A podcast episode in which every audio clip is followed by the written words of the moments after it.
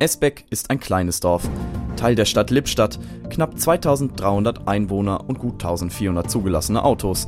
Auf der Internetseite des Dorfes geht es um Fragen wie, wann darf ich meine Hecke schneiden?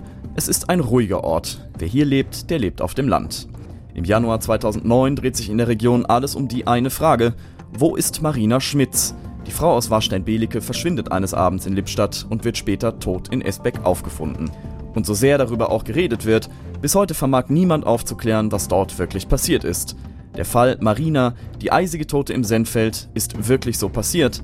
Nur die Namen der Beteiligten haben wir für diese Erzählung geändert.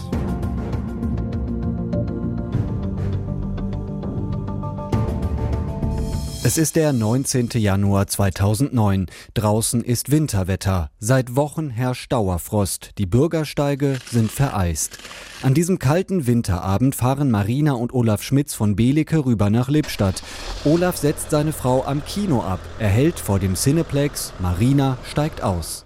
Sie will sich dort mit Bekannten treffen. Auf jeden Fall ist es das, was sie sagt. Wen sie wirklich trifft, weiß niemand. Ich ruf an, wenn du mich wieder abholen kannst, sagt sie zu ihrem Mann. Er fährt weg und wird sie nicht abholen. An diesem kalten Januarabend vor dem Kino in Lippstadt sieht sich das Ehepaar Schmitz zum letzten Mal. Dass Olaf Schmitz keinen Anruf von seiner Frau erhält, ist zunächst nicht weiter verwunderlich. Denn vielleicht, so war es abgemacht, würde sie auch bei einer Freundin oder Arbeitskollegen übernachten. Kann man ja mal machen. Doch Marina verschwindet an diesem Abend und niemand weiß, wo sie ist. Mit Freunden fährt Olaf immer wieder von Bedeke nach Lippstadt, er verteilt Handzettel und hängt Vermisstenplakate auf. Wer hat meine Frau gesehen? steht auf den Plakaten, die rund um das Kino hängen. Es ist die Frage aller Fragen in diesen Tagen. Wer hat meine Frau gesehen?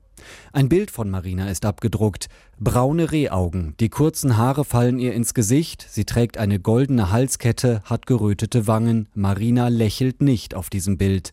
Man kann nur ahnen, wie schwer Olaf Schmitz das Warten fällt, aber Hinweise bleiben aus. Der erlösende Anruf, Hallo, ich habe Ihre Frau gesehen, ich weiß, wo sie sein könnte, kommt nicht. Natürlich ist auch die Polizei informiert. Auch sie kann nicht aufklären, wo sich Marina Schmitz befindet. Am 7. Februar geht Olaf Schmitz zur Westfalenpost. Er will, dass die Zeitung berichtet. Vielleicht kann ein Artikel in der WP Hinweise bringen, wo sich seine Frau befindet. Sie ist jetzt seit 19 Tagen verschwunden. Aber so einfach geht das nicht. Die Redakteure halten Rücksprache mit der Polizei. Die rät von einem Artikel ab, um die laufenden Ermittlungen nicht zu gefährden. In Kriminalfällen ist besonderes Fingerspitzengefühl gefragt. Zwei Tage später wird Marina Schmitz gefunden. Es ist immer noch ein eisig kalter Morgen. Schnee fällt auf Esbeck, das Dorf mit den Einfamilienhäusern mit roten Ziegeln. Der Winterdienst ist mal wieder im Einsatz. Und ein Bauer macht sich früh morgens auf den Weg. Er fährt mit seiner Mähmaschine auf das Senffeld. Die Arbeit ist schwer, denn der Boden ist hart gefroren. Aber die Arbeit muss getan werden, also kämpft er sich mit seiner Maschine über das eisige Feld.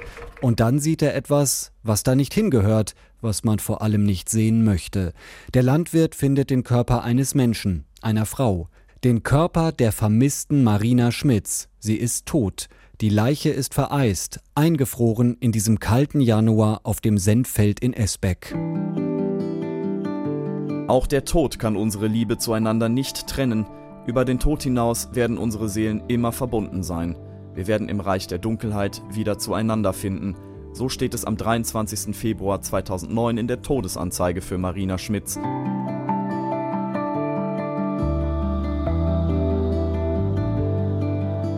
Witwer Olaf zieht weg aus Belecke. Sein Name steht nicht mehr im Telefonbuch. Die Ermittlungen zwischen Lippstadt und Warstein gehen natürlich weiter. Die Marina ist doch nicht ohne ist ein Kommentar in Belecke. Jeder in diesem kleinen Ort kennt das Ehepaar Schmitz. Über Eifersucht als Tatmotiv wird spekuliert. Es ist Kleinstadtgerede, während der Fall nicht ansatzweise aufgeklärt ist. Fest steht, zu den Arbeitskollegen, die Marina am Abend ihres Verschwindens angeblich treffen wollte, besteht seit Jahren kein Kontakt mehr. Und die beste Freundin sagt, ein Treffen zwischen ihr und Marina war auch nicht geplant.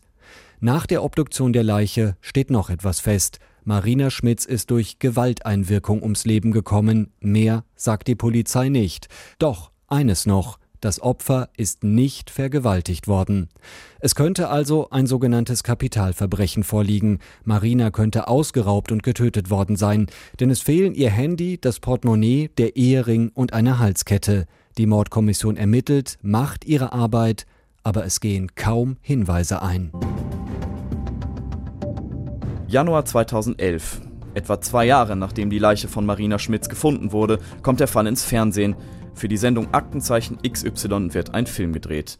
Von einem Fall mit vielen Rätseln ist die Rede. Nach der Sendung werden noch ein paar DNA-Proben geprüft, aber auch sie bringen nicht den entscheidenden Hinweis auf den Mörder. Am 13. Januar 2012 wird die Akte vorerst geschlossen, geöffnet wird sie nicht mehr. Im Januar wird es neun Jahre her sein, dass die vereiste Leiche von Marina Schmitz in Esbeck gefunden wurde. Bis heute ist der Fall nicht gelöst.